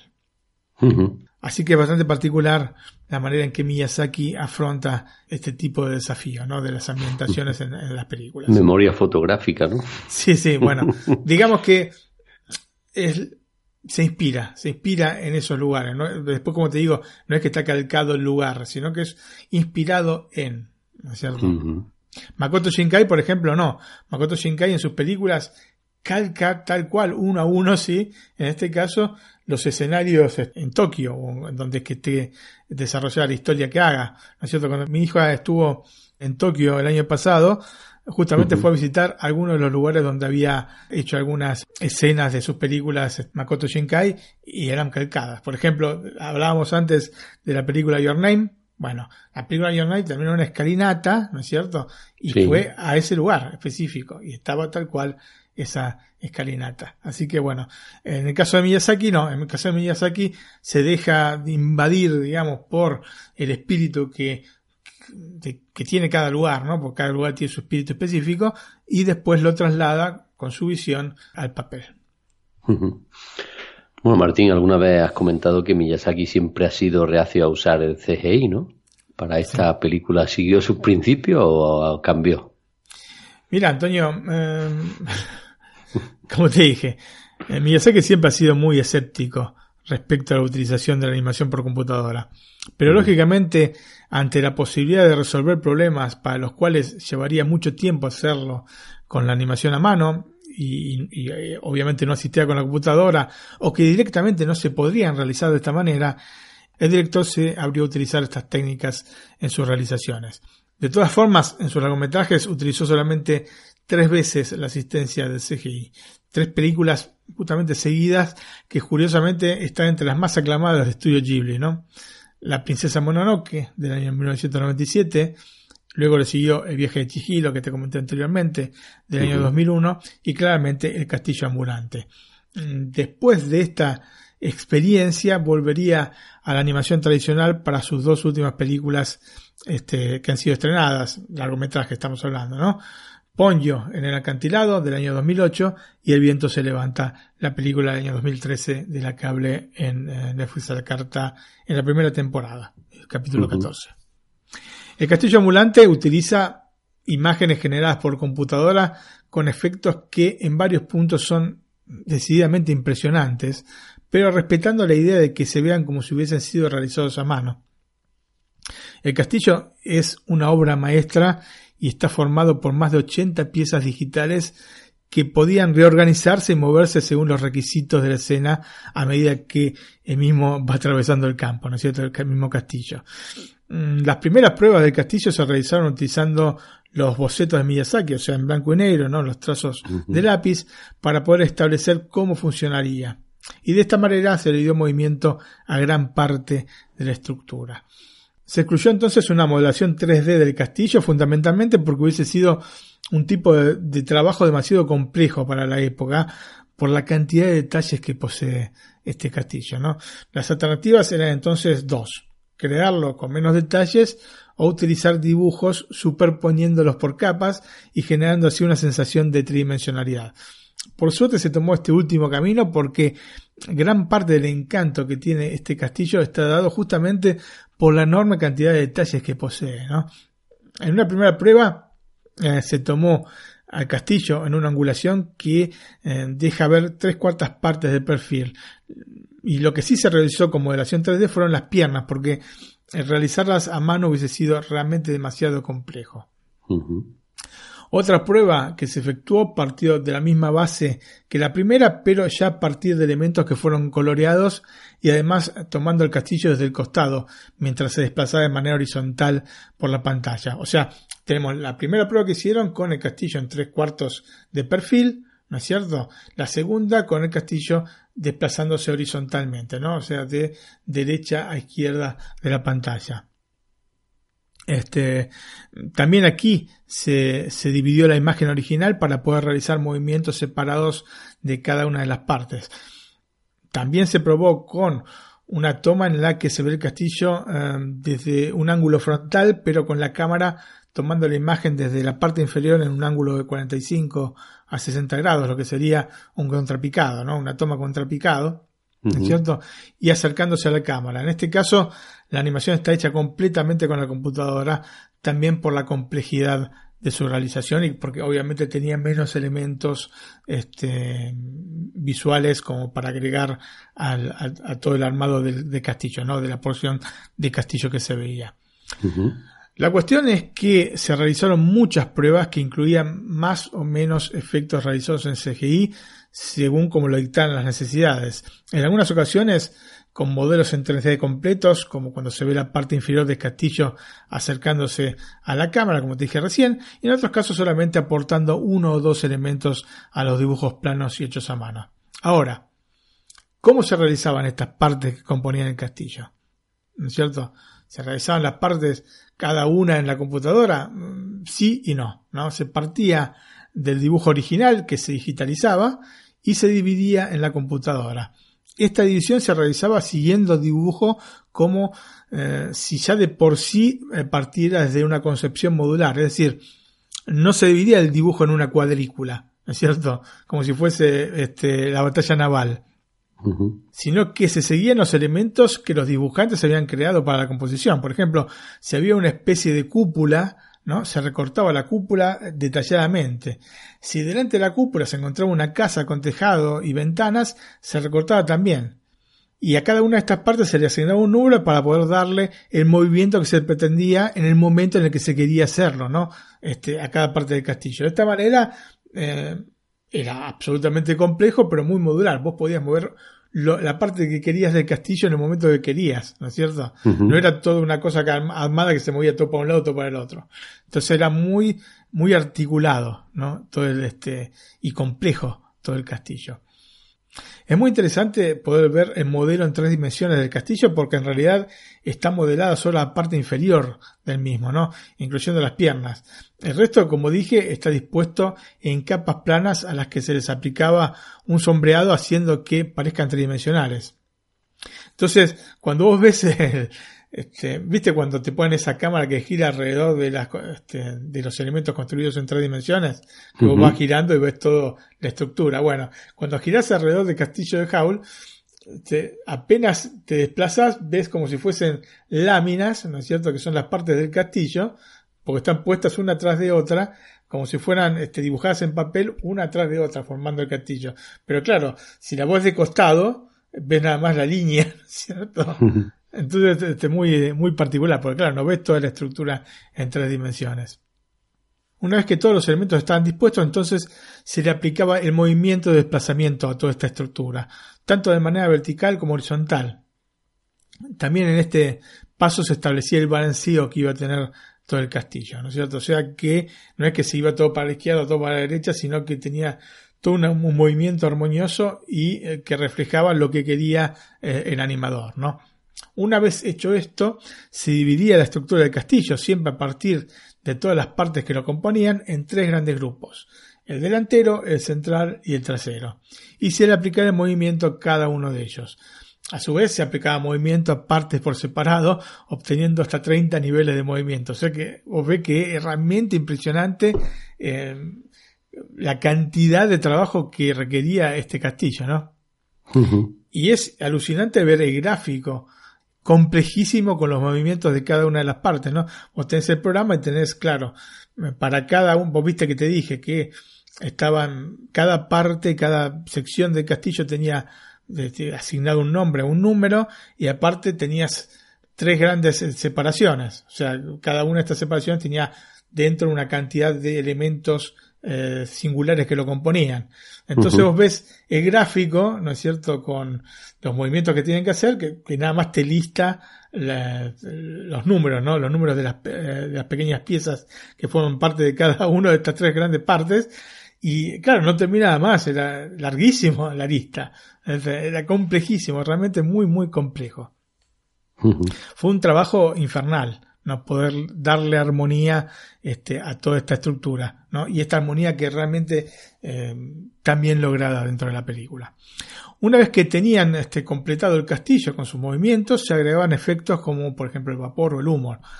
Eh, este trabajo se realizaba con el programa Tumbum Harmony, un programa que se basa en un sistema de base de datos centralizada. ¿no?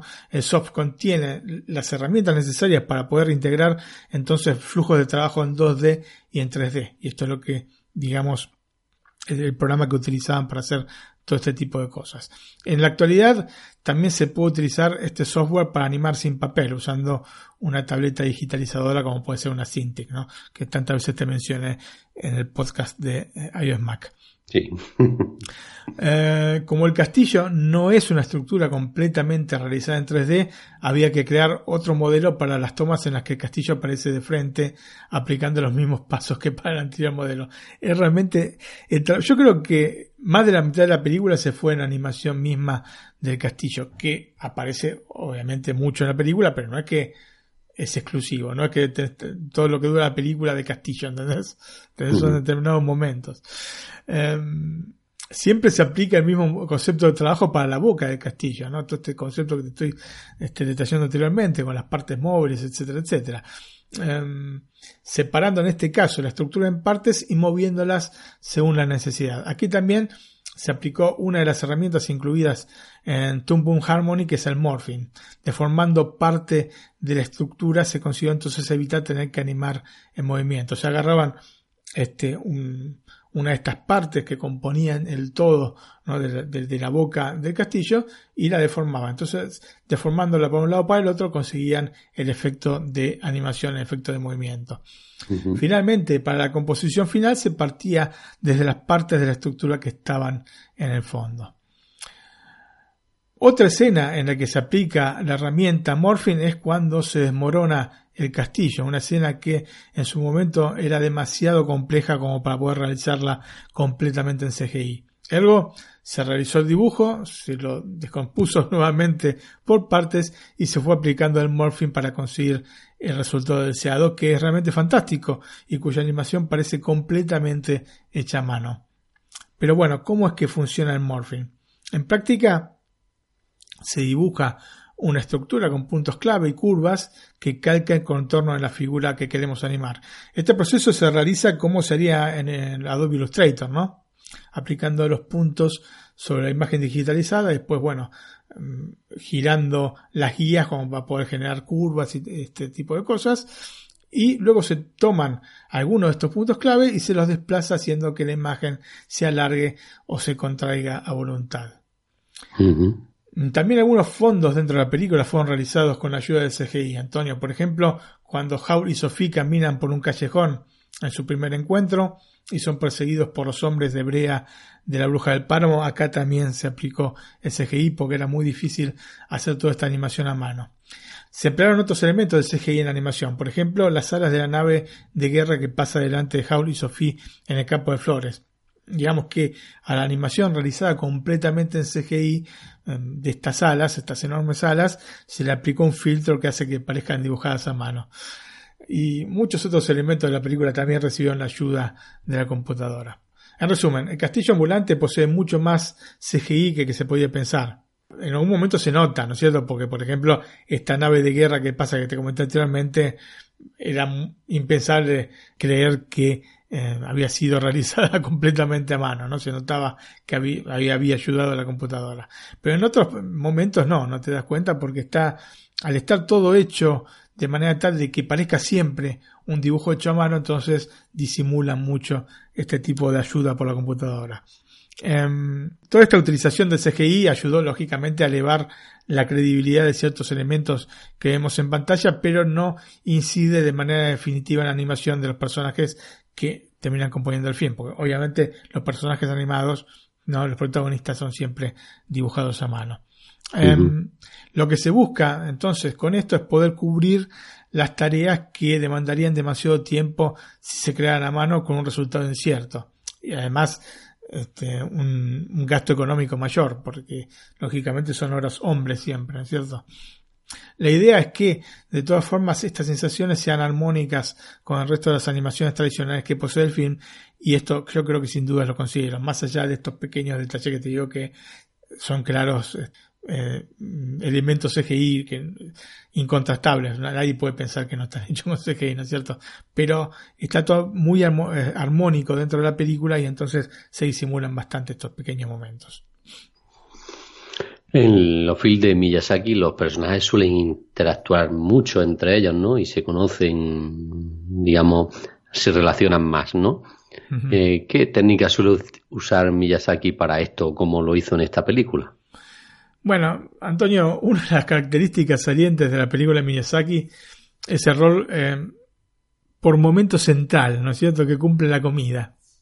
Y esto pasa no solo en películas de Miyazaki, aunque sí, digamos, muy asiduamente en la de, del director japonés, sino en otros animes. O sea, los animes muestran mucho a la gente comiendo. ¿no? Y muestran cosas sabrosas, a veces te dan ganas de comer, inclusive cuando estás viendo alguna película. Y esto no se ve tan eh, así en las películas de Disney, por ejemplo. O sea, en algunas sí se habrá visto, pero generalmente no, no es un elemento que se vea demasiado. Hay, por ejemplo, anime viejos, por, por citarte uno, Heidi. Yo no sé, una de las cosas que más recuerdo de Heidi era cuando comía el pan con el queso con el abuelo. No sé si este, vos te acordás. Es una cosa que te queda en la mente, ¿no es cierto? Y bueno, en las películas de Miyazaki hay mucho de esto, ¿no? Mucho del alimento como medio como para que la gente eh, se interrelacione. Digamos que es una manera que utiliza eh, este maestro japonés para conseguir que los personajes se conozcan, ¿no? Para construir relaciones y agregar profundidad a cada una de las historias. Em, la película de 2004 no podía eludir este precepto, más aún si la comida también cumple este rol en el mismo libro. Por ende, era casi obligatorio insertarlo, ¿no es cierto?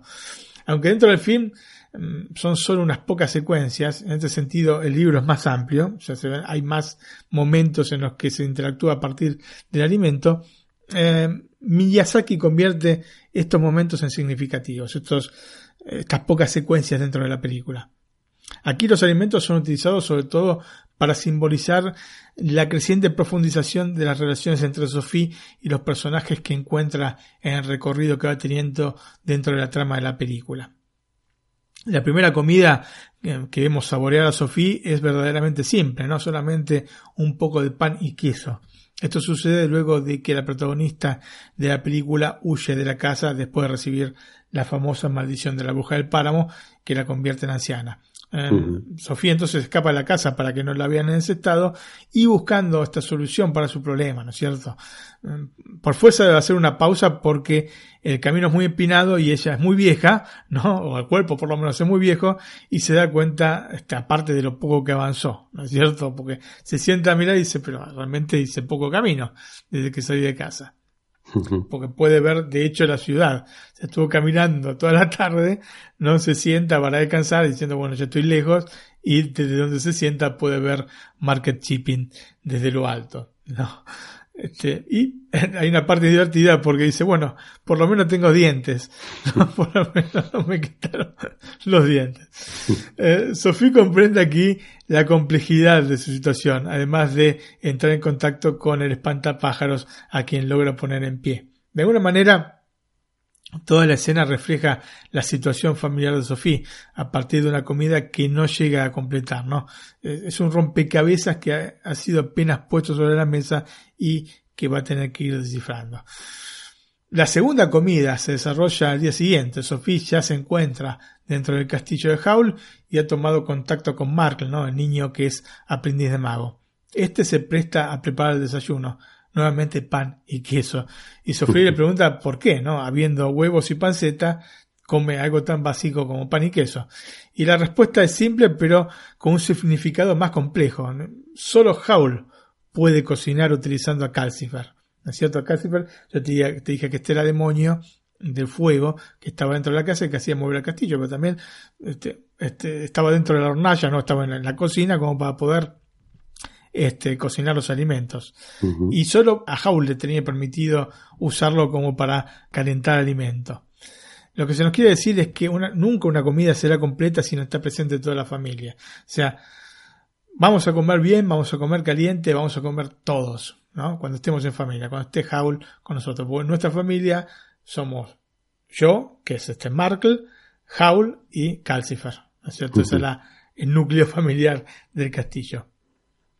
Sophie de todas formas ignora lo que le dice Mark y convence a Calcifer. Bueno, en realidad no es que lo convence, sino que lo extorsiona. Le dice, bueno, yo le voy a decir sino a Jaul que vos me dijiste que querías este, deshacer el, el, maleficio. ¿No es cierto? Entonces, este, digamos que lo convence para dejarla cocinar y utilizar el fuego. En el momento en que la panceta comienza a freírse, ¿no es cierto? El bacon comienza a freírse, regresa Howl y desplazando a Sophie termina de cocinar él mismo, ¿no es cierto? Ya toda la familia está reunida. Y aunque es una verdadera intrusa, a quien no conoce, porque la verdad que es la primera vez que la ve, condivide el desayuno también con ella. Em, es fantástica, Antonio, la animación de Calcifer mientras Howl prepara los huevos y le da de comer las cáscaras que aprecia tantísimo. Calcifer. O sea, parte el huevo, ¿no es cierto? Tira el huevo en la sartén y le tira la cáscara a Calcifer que lo come con unas ganas. me encantó, esa animación me encanta. Cada vez que veo la película, miro más que nada la, este, la expresión de Calcifer porque es fantástica. Similar a lo que hacen los perros cuando comes queso y le dan la cáscara del queso, ¿no? La piel, ¿no? no has visto eso nunca. no, mira, yo lo que te puedo decir es que mi perra este, no come nada más exquisitez. Pienso, Si le vos querés dar algo que no es exquisitez, no, no lo va a comer. ¿Pero has probado eso alguna vez? No, no, ¿sabes que no? Pues pruébalo. Bueno, lo voy a probar. Y luego me cuenta. Bueno, ok. ya te diré, Antonio. Esta misma noche pruebo con el que me mandaste. que por otro lado te agradezco así en público. Bueno, eh, si bien la comida es buena, la situación higiénica eh, no es la mejor, ¿no? Con cocina buena nos referimos a eh, tocino, bacon o panceta, ¿no? Como quieran Ujú. llamarlo, según el lugar.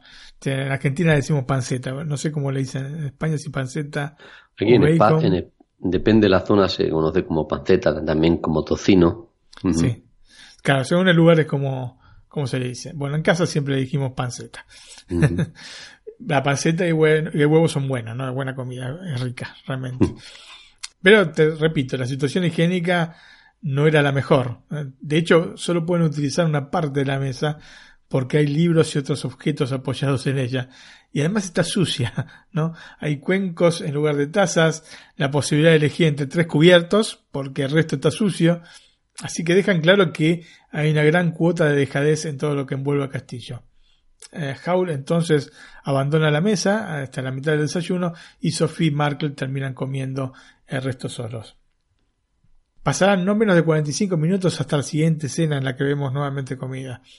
En el medio, otros personajes fueron a vivir al castillo, por ejemplo, la bruja del páramo y Jin, ¿no? el perro con asma de la señora Sullivan. En realidad, no se muestra lo que van a comer, pero todos parecen apreciar lo que se encuentra sobre una mesa que esta vez está limpia y bien preparada, ¿no? Un almuerzo que, como la familia de Sophie, parece completo. Y esto es bueno resaltarlo porque la primera comida este, de Sophie está sola, este, es queso y pan y está totalmente aislada de un contexto familiar. Y en esta última, si bien no es el contexto familiar tradicional, sí es la familia que ha generado dentro del castillo. Aunque en ese momento falta Howl. Bueno, ¿qué te parece, Martín, si pasamos a hablar del doblaje?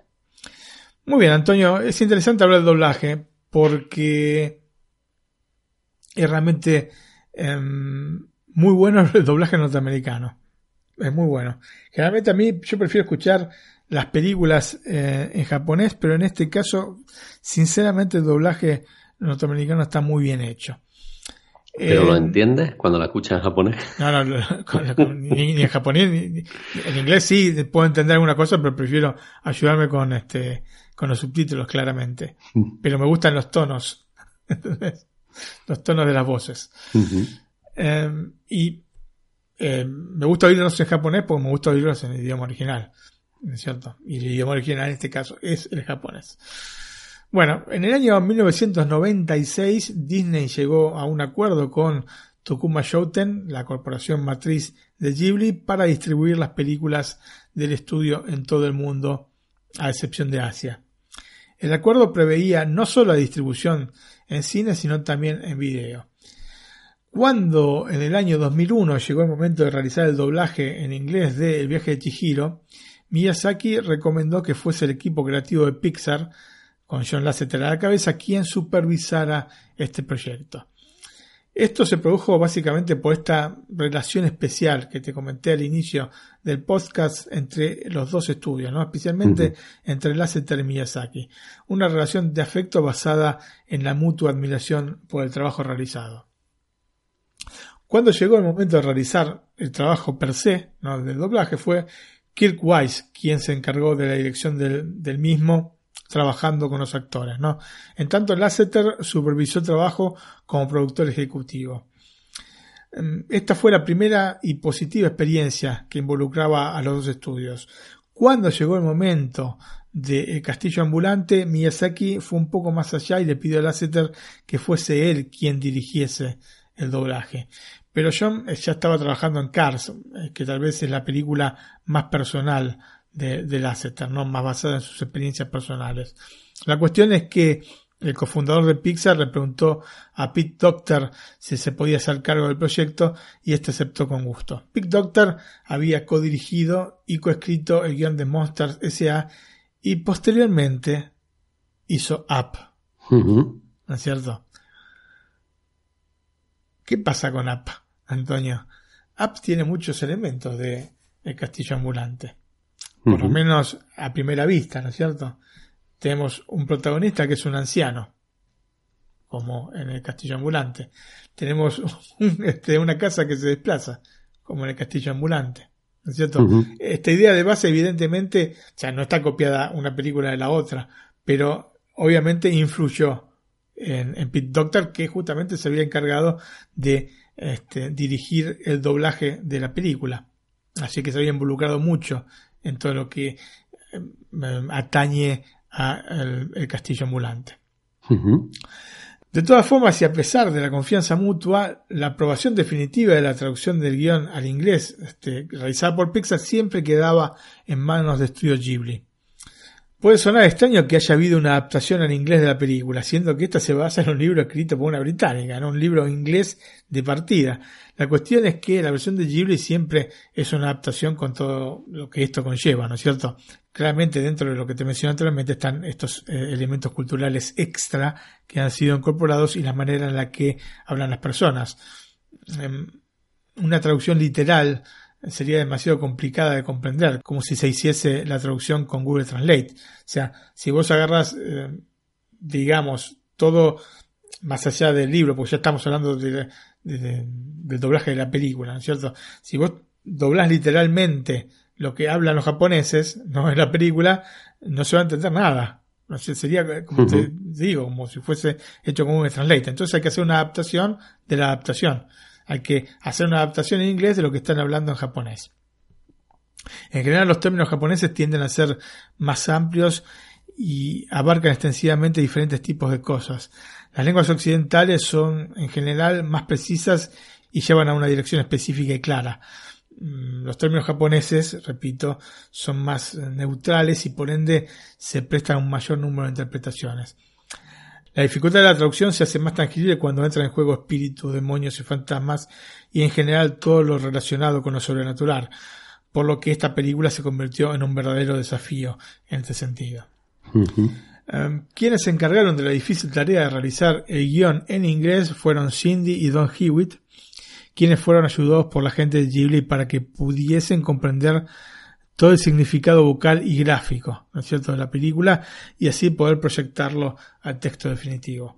Finalmente, el proyecto del doblaje incluyó importantes nombres del espectro cinematográfico. Emily Mortimer, interpretando a la versión joven de Sophie, Jean Simmons, la esposa de Espartaco Marinia en la película de 1960, le dio la voz a, la Sofía anciana. Christian Bale es Howl y por su parte Big Doctor convocó a varios actores que ya habían trabajado con él en Monsters S.A., entre ellos Billy Crystal, que realiza la voz de Calcifer, y la mítica Lorin Bacal para completar, digamos, el, este, este, estelar este elenco de dobladores que hace la bruja del páramo, hace la voz de la bruja del páramo. La tarea del doblaje es más complicada de lo que podría parecer porque se intenta de alguna manera sincronizar también las palabras con el movimiento de los labios que están pronunciando otra palabra, ¿no es cierto? El anime en este sentido ayuda porque los movimientos de las bocas son menos fluidos que en filmes animados como los de Disney o especialmente de Pixar donde se intenta que sean iguales a los que realiza una persona al hablar. Esto se debe a que el proceso de animación en Japón es inverso, es decir, primero se realiza la animación y luego se graba el diálogo. Y esta es la razón por la que en los animes los personajes mueven la boca así a gogo, no sincronizada, ¿no? Prácticamente tienen abierta cerrada. Es así que hablan los animes, ¿no es cierto? Sí. Esto claramente se hizo para darle mayor libertad de acción a los animadores y de paso bajar un poquito los costos de producción. Lógicamente, si vos nada más tenés eh, boca en posición A o en posición B, ¿no? Abierta, cerrada, es mucho más sencillo que si tenés que hacer una O, que tenés que hacer una U, que tenés que hacer una A. ¿No es cierto? Así que este es el motivo. Em, las sesiones de grabación se realizaron principalmente en la ciudad de Los Ángeles, donde por obvias razones se encontraban la mayor parte del elenco. Como es habitual, las grabaciones se realizaron individualmente y no en conjunto. Em, que yo recuerde, Monsters S.A. es de las pocas películas en las cuales se realizaron grabaciones con dos actores simultáneamente. En este caso eran Billy Crystal y John Goodman. Esto se hizo para potenciar la particular relación entre los personajes. Pero generalmente lo que se, hace- se graban, digamos, los tracks por separado, ¿no? están juntos en el mismo lugar la gente que graba el doblaje de una película. El Castillo Ambulante es otro tipo de película, no es Monsters S.A., por lo que no hizo falta realizar esta clase de grabación y se procedió realizándola de manera tradicional. Para el doblaje en castellano, como es habitual, existen dos versiones, una realizada para el público español y otra en español neutro para Hispanoamérica. Esta última realizada en México, ¿no es cierto? Generalmente, vos sabés que los doblajes eh, generalmente se realizan en México, especialmente de obras relacionadas con Disney. La versión ibérica estuvo a cargo de Alfonso Laguna, quien también dirigió otros doblajes de películas de Ghibli como Ponyo en el acantilado, eh, la película de 2008, también dirigida por Miyazaki, y Cuentos del Terramar, la película de 2006 dirigida por un Miyazaki, pero no por Hayao Miyazaki, sino por el hijo este Goro. Creo que se, se pronuncia Goro porque tiene un acento, una casita arriba de la última O, será Goro o Ro, no sé. Goro, para mí. Por su parte, la versión realizada en México estuvo a cargo de Alejandro Mayen, quien posteriormente dirigió el doblaje de Cómo entrenar a tu dragón, la película de 2010 de DreamWorks. Y Antonio, eh, vamos a escuchar justamente, hablando de doblajes, una fracción sobre el final de la película, cuando Cassifer vuelve, porque a Cassifer lo dejan libre y vuelve, ¿no es cierto? Y vamos a escucharla, tanto en español latino como en inglés como en japonés. A ver cuál es la que prefieren. Me imagino que Perfecto. vas a preferir la, la que está en castellano. Perfecto, lo escuchamos. No tenías que regresar, Calcifer. Es que los extrañaba y parece que va a llover. Te extrañé, Calcifer.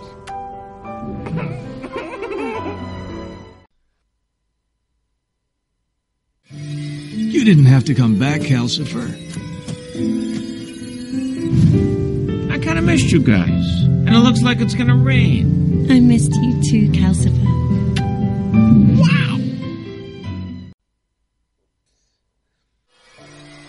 戻ってこなくてもよかったのに。おいらみんなといたいんだ。雨も降りそうだしさ。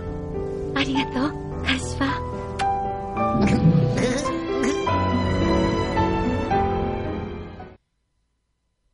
Bueno, Martín, pues dejamos, si te parece, los diferentes idiomas.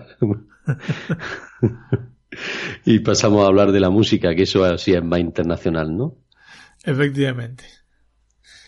Cuando se habla de música en el estudio Ghibli hay un nombre que se repite hasta el infinito.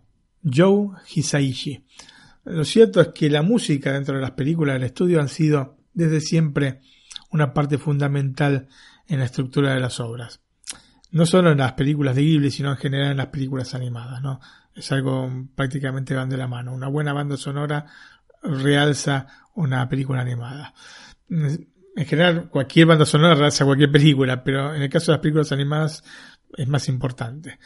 Eh, se trata de bandas sonoras que, las de Hisaishi, van de la mano con la belleza, la calidad de los guiones y la animación del estudio japonés y son especialmente en los films de Miyazaki el fruto de la colaboración iniciada con el film Nausicaa del Valle del Viento del 84 y que aún hoy perdura, ¿no? Entre el director y eh, Hisaishi. Bueno, Hisaishi, vos sabés que se cambió el nombre a este show Hisaishi en la década del 80 porque el nombre original era otro, era Mamoru Fujisawa. Bueno, más fácil el segundo, ¿no? Más fácil, sí, dentro de todo. Hisaishi es un compositor musical que dedicó gran parte de su carrera a escribir bandas sonoras para producciones animadas, especialmente para las películas de su viejo amigo Miyazaki. Lo cierto es que eh, logra alcanzar el mismo objetivo al que Miyazaki llega con la animación a partir de sus partituras que son, como en el caso del Castillo Ambulante, de una calidez y delicadeza asombrosas. Lo que consigue eh, el músico es darle una tonalidad emotiva muy fuerte a las escenas que son acompañadas por su música, ¿no es cierto?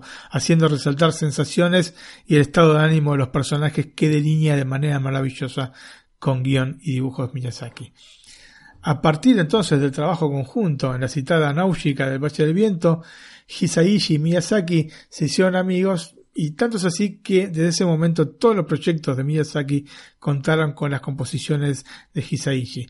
Tal vez uno de los motivos que convierten la música de Hisaishi especial es que logra fusionar el estilo occidental y el oriental, cosa que complementa con una selección de instrumentos y una variedad de sonidos que permitan crear atmósferas de notable encanto y que se adaptan a cada escena. Lógicamente, el elemento más importante en las composiciones de Hisaishi es una capacidad innata de seleccionar el contenido sonoro perfecto para hacer que el espectador identifique el contenido emotivo para cada personaje y cada momento que vemos en pantalla. Separé las que considero yo que son las pistas, los tracks más emblemáticos de la película. Cinco piezas fundamentales dentro de una gran banda sonora. El tema principal del Castillo Ambulante se llama El tío vivo de la vida y es una síntesis de las cualidades de Hisaishi, ¿no? Más allá de que funciona también como leitmotiv dentro de la película. Esta canción o este track comienza con lo que parece música de iglesia que va derivando de manera armoniosa hasta convertirse en un solo de piano que de alguna manera termina representando la soledad de la protagonista. ¿no? La canción suena desde el inicio de la película y nos traza entonces este perfil melancólico de Sophie, ¿no? una joven que pasa todo el día fabricando sombreros sin establecer demasiados contactos sociales con su entorno. El tono nos mete de lleno en el día a día de Sophie en apenas un par de minutos. Me pareció fantástico realmente este inicio de la película y este ubicarte exactamente en lo que es Sophie, en la vida que lleva Sophie, ¿no es cierto? Así que si querés lo escuchamos. Perfecto, lo escuchamos.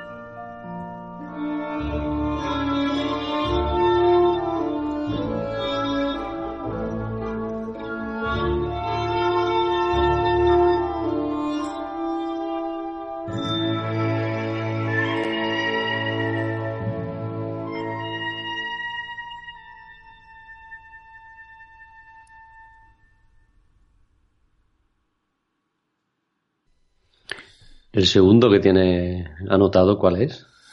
Se llama Paseo por el Cielo, Antonio. Em, la oímos en el momento del primer encuentro entre Sophie y Howl, demostrando esta sensación de estupor y maravilla que siente la joven cuando comprueba en carne propia los poderes del mago.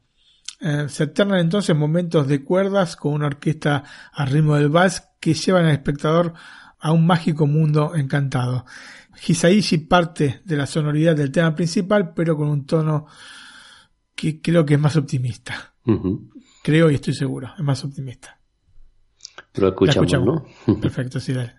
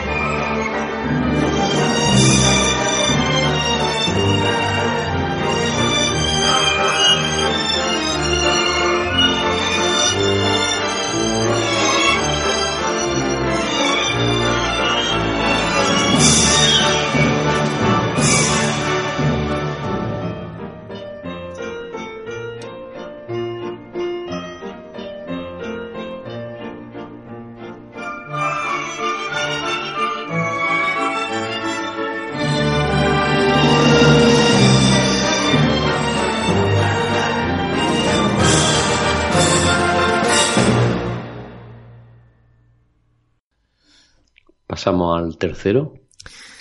El tercero es La Cueva Secreta. Se trata de una canción tocante para un momento clave de la película, que es cuando Sophie se traslada a la infancia de Howl y descubre cómo le entregó su corazón a Cassifer, en qué circunstancias, ¿no? Era una estrella fugaz y lo hizo para mantenerlo vivo, motivo por el cual ambos quedan bajo los efectos de una maldición. Una mezcla de emociones entre la tristeza y la compasión que conduce a la relación de mutua dependencia que se establece entre estos dos personajes. Es un momento sumamente emotivo dentro de la película, animado a la perfección y acompañado por una música conmovedora que si quieres escuchamos. Perfecto.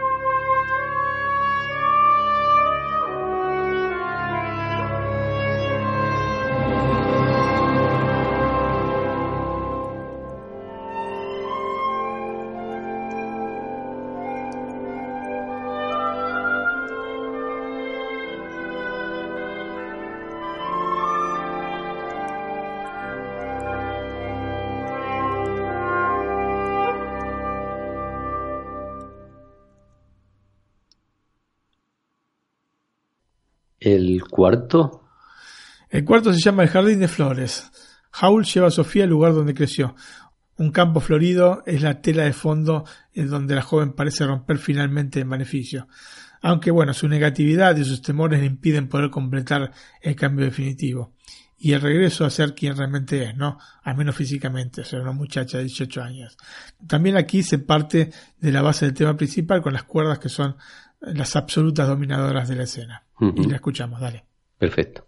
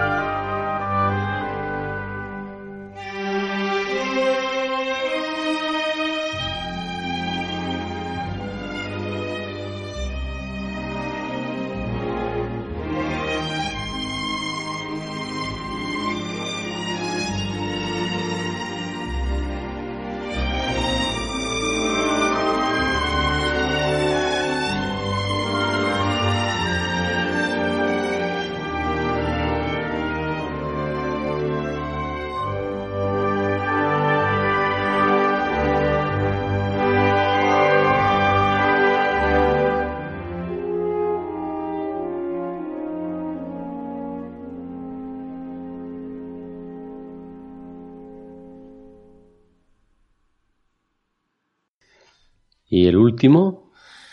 El último se llama La promesa del mundo. En el final de la película nos encontramos con la única canción cantada de todo el film, interpretada por eh, Chieko Baillo, quien realizó la voz de Sophie en la versión original de la película en japonés, obviamente. Un final feliz y perfecto. La guerra terminó y los dos protagonistas se enamoran. La canción se transforma entonces en el perfecto broche de oro musical para la película. Lo escuchamos también.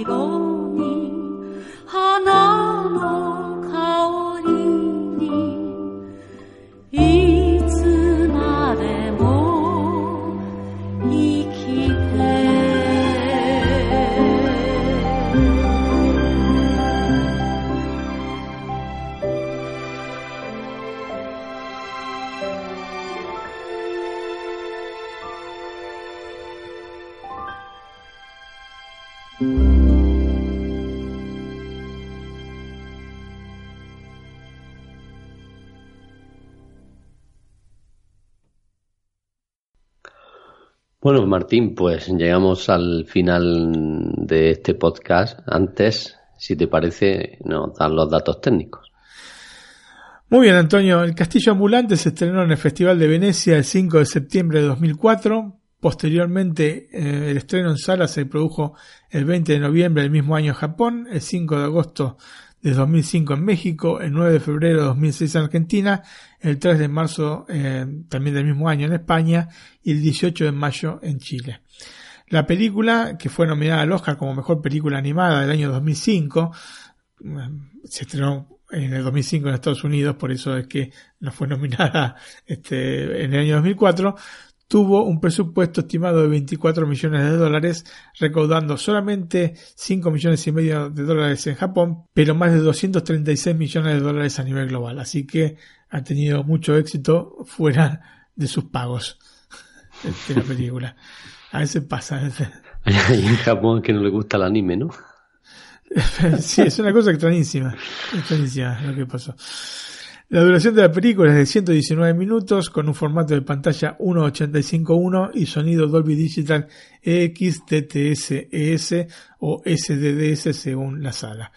La película no se encuentra disponible en streaming en España ni tampoco en América Latina. Hace poco, por lo menos llegó una noticia esperanzadora, Antonio. HBO Max contará en su catálogo a partir de la primavera de 2020 con esta película y el resto de la filmografía de Ghibli, así que bueno, espero que la extiendan después al resto de la plataforma, ¿no es cierto? Y que llegue también a, a, Europa y a HBO Go en, México y en Latinoamérica. No sé si tanto en Latinoamérica, pero me parece que sí. En tanto, em, no conozco el motivo por el cual la película que me parece clave dentro de la filmografía de Ghibli y del propio Miyazaki es tan difícil de encontrar en castellano.